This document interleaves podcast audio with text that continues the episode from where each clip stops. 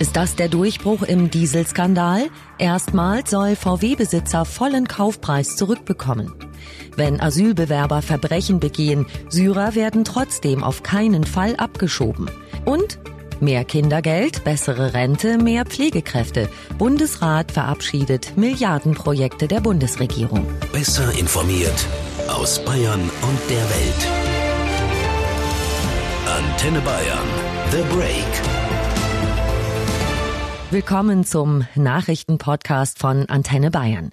The Break ist die Auszeit für mehr Hintergründe, mehr Aussagen und Wahrheiten zu den wichtigsten Themen des Tages. Es ist Freitag, der 23. November 2018. Redaktionsschluss für diese Folge war 16 Uhr. Ich bin Antenne Bayern Nachrichtenredakteurin Jutta Ribrock. Dieses Gerichtsurteil darf man getrost einen Knaller nennen. In der VW-Diesel-Affäre hat erstmals ein Richter entschieden, dass der Besitzer eines VW-Dieselautos den kompletten Kaufpreis zurückbekommen muss. Gefallen ist das Urteil am Landgericht Augsburg. Der Autobesitzer hatte für seinen Golf Plus Trendline 1,6 TDI vor sechs Jahren rund 30.000 Euro gezahlt.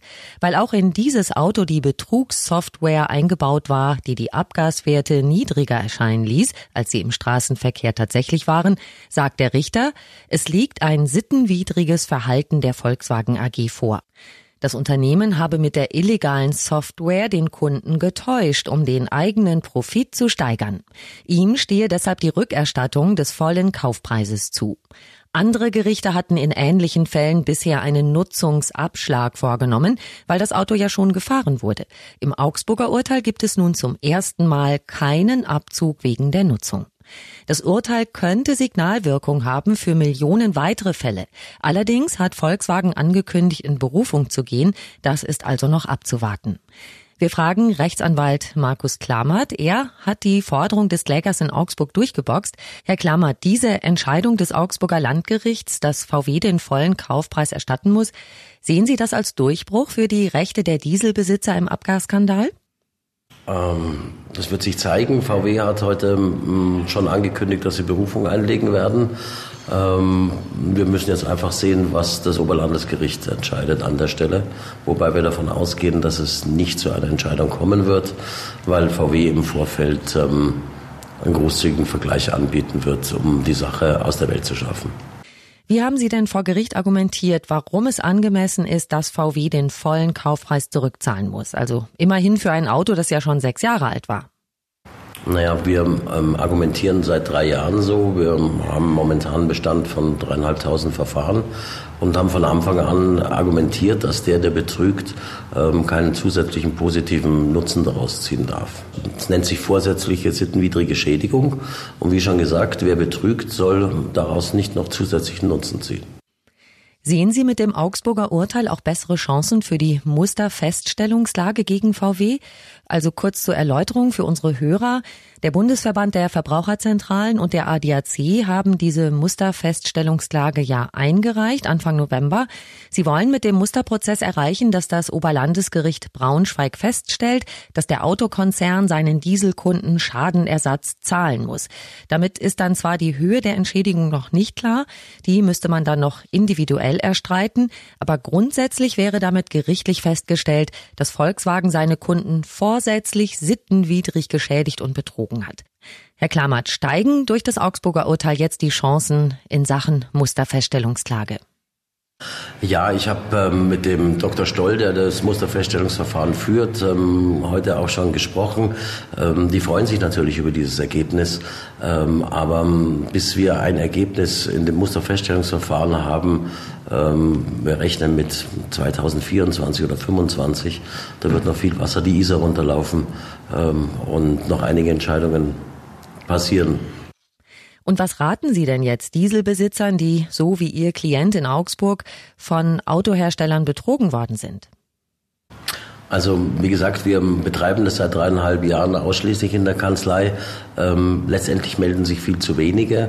Hier aus dem ersten, ähm, aus dem ersten Abgasskandal mit den kleinen Motoren von VW ähm, sind immer noch zwei Millionen äh, auf der Straße, die sich nicht gewehrt haben.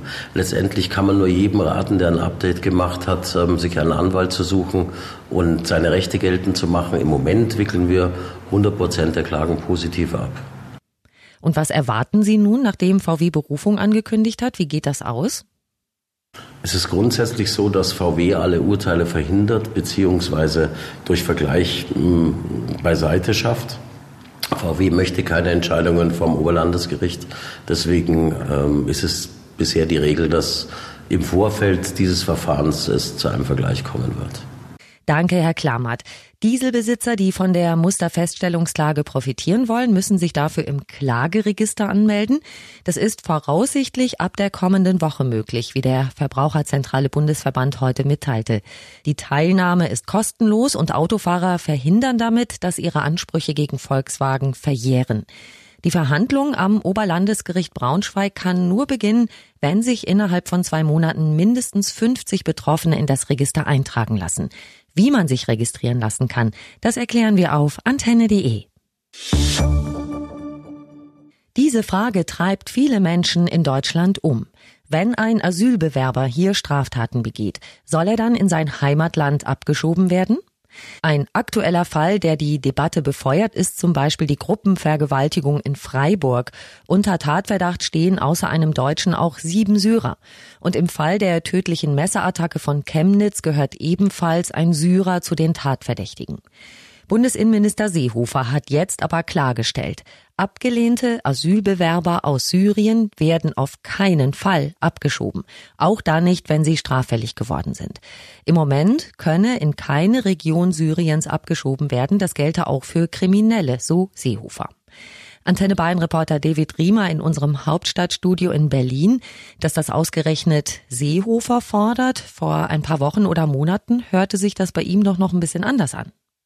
Ja, absolut. Da war er auch noch im Wahlkampfmodus, weil in Bayern ja ein neuer Landtag gewählt wurde. Er hatte Kanzlerin Merkel ja mehrfach attackiert in Sachen Flüchtlingspolitik. Zwischenzeitlich drohte ja sogar die Große Koalition hier in Berlin zu zerbrechen. Jetzt hört sich der noch CSU-Chef allerdings viel, viel versöhnlicher an. Wie kommt denn jetzt bei Seehofer, also nennen wir es mal diese Kehrtwende zustande? Ja, er stützt sich auf einen Bericht des Auswärtigen Amtes, der wurde vor ein paar Wochen vorgelegt und beschäftigt sich eben mit der Sicherheitslage in Syrien. Darin steht zum Beispiel, dass es für Rückkehrer zum Teil fatal sein kann, wenn sie in ihr Heimatland abgeschoben würden. In Syrien herrscht ja weiterhin ein Bürgerkrieg. Diktator al-Assad versucht mit Unterstützung Russlands und des Irans Gebiete der Rebellen zurückzuerobern. Ja, und wer beispielsweise seinen Militärdienst in Syrien nicht geleistet hat und dorthin abgeschoben würde, der muss mit Gefängnis, zum Teil auch mit Folter rechnen, egal egal ob freiwillig zurückgekehrt oder auch abgeschoben. Ja, und Folter kann im Übrigen, das muss man sich mal vorstellen, auch Kinder treffen. Das steht halt in dem Bericht des Auswärtigen Amtes.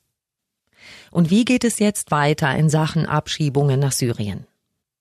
Ja, Seehofer versucht mit seiner Ansage jetzt die Linie der Bundesregierung für die anstehende Konferenz der Landesinnenminister in der kommenden Woche vorzugeben. Und aus dem Kreis der Minister kam zuletzt im Übrigen auch von einigen SPD-Leuten immer wieder die Forderung, zumindest straffällige Asylbewerber nach Syrien abzuschieben. Also unter den jetzigen Voraussetzungen und all das, was der Bericht halt zum Vorschein gebracht hat, wird der Abschiebestopp nach Syrien aber garantiert verlängert. Also auch für Syrer, die hier in Deutschland Straftaten begangen haben.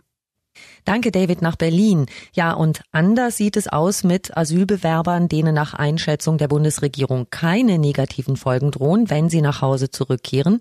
In ganz Deutschland, an Bahnhöfen, Litfaßsäulen oder vor Supermärkten sind im Moment Plakate zu sehen, auf denen es heißt, dein Land, deine Zukunft, jetzt. Und es geht noch weiter. Da heißt es, bis zum Jahresende zwölf Monate zusätzlich Kosten für die Wohnung im Herkunftsland sichern. Und es sind auf diesen Plakaten noch ganz viele Flaggen aufgedruckt, die zeigen, wer sich da angesprochen fühlen soll. Zum Beispiel die Flaggen von Nigeria oder dem Libanon. Antenne Bayern-Reporterin Ilka Jägersberger ist bei mir. Das äh, ist ja ein Plakat, das an Asylbewerber in Deutschland gerichtet ist. Richtig, und es ist tatsächlich eine Werbekampagne vom Innenministerium, also dessen Chef Horst Seehofer ja ist. Die klare Botschaft, wer unser Land freiwillig wieder verlässt und zurück in seine Heimat geht, wird vom deutschen Staat mit Geld unterstützt. Sogar die Rückreisekosten werden übernommen. Die einzige Bedingung, beim Verlassen Deutschlands müssen Asylbewerber unterschreiben, dass sie ihren Asylantrag zurücknehmen und auf rechtliche Schritte verzichten. Und was bekommt man, äh, wenn man Deutschland wieder verlässt? Naja, pro Person sind das 1000 Euro, die direkt bei der Ausreise am Flughafen ausbezahlt werden können, plus Reisekosten, wie gesagt. Und mhm. wer mit Familie ausreist, bekommt noch mehr, bis zu 3000 Euro.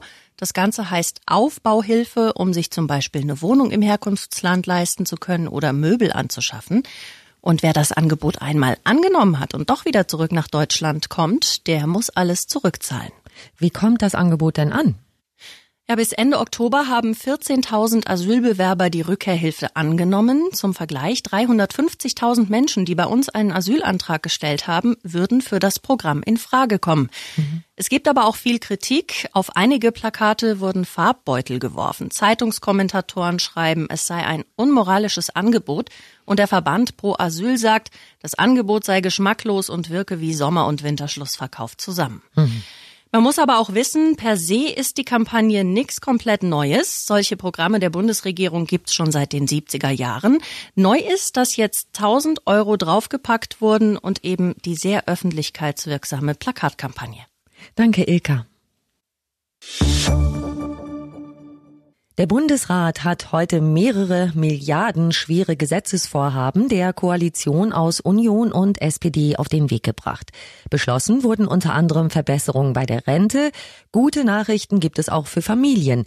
Der Weg für ein 9,8 Milliarden Euro schweres Entlastungspaket ist endgültig frei. Das Kindergeld steigt ab Juli kommenden Jahres monatlich um 10 Euro pro Kind. Wir schalten nochmal ins Hauptstadtstudio zu David Riemer. David, wie sehen die Regelungen fürs Kindergeld denn ganz konkret aus?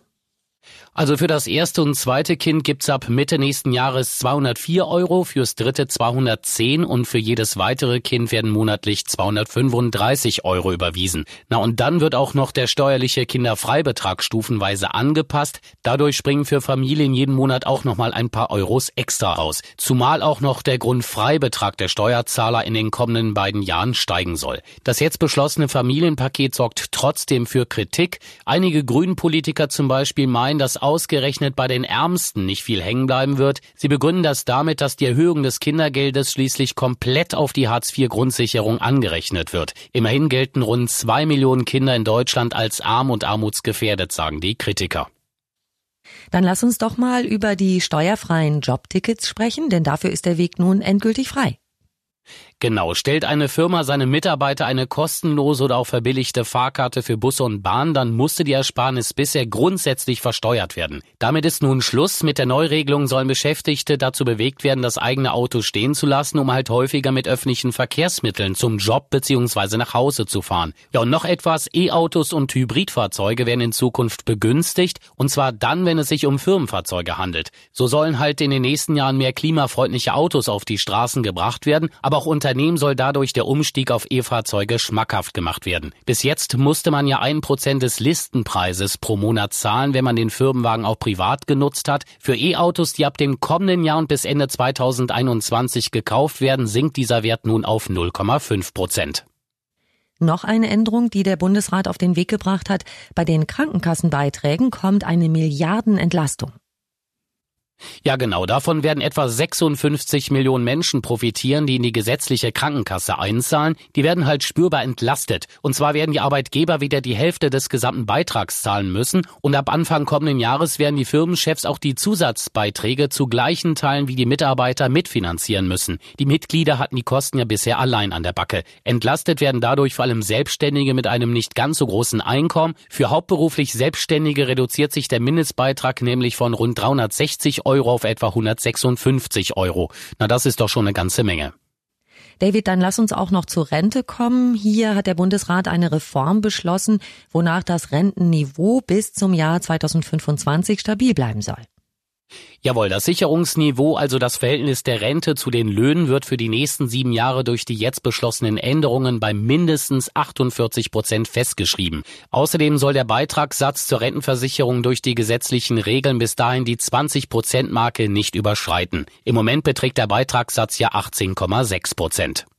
Und deutlich ausgeweitet wird ja ab dem nächsten Jahr auch die Mütterrente. Dadurch werden die Erziehungszeiten für vor 1992 geborene Kinder stärker angerechnet als bisher. Das stimmt. Ähm, bei den Betroffenen wird die Rente dadurch pro Kind um monatlich 16,02 Euro brutto im Westen und um 15,35 Euro im Osten erhöht. Dadurch bekommen auch Erwerbsminderungsrentner deutlich mehr Geld, und zwar diejenigen, die diese Rente ab 2019 neu beziehen. Die Rente wird dann so berechnet, als wenn der Betroffene bis zur Regelaltersgrenze gearbeitet hätte. Dankeschön, David Riemer nach Berlin. Und das war The Break, der Nachrichtenpodcast von Antenne Bayern am Freitag, den 23. November 2018. Ich bin Nachrichtenredakteurin Jutta Ribrock. Antenne Bayern. Besser informiert. Jeden Tag. Zu jeder vollen Stunde auf Antenne Bayern. The Break. The Break gibt's auch morgen wieder um 17 Uhr. Jetzt abonnieren.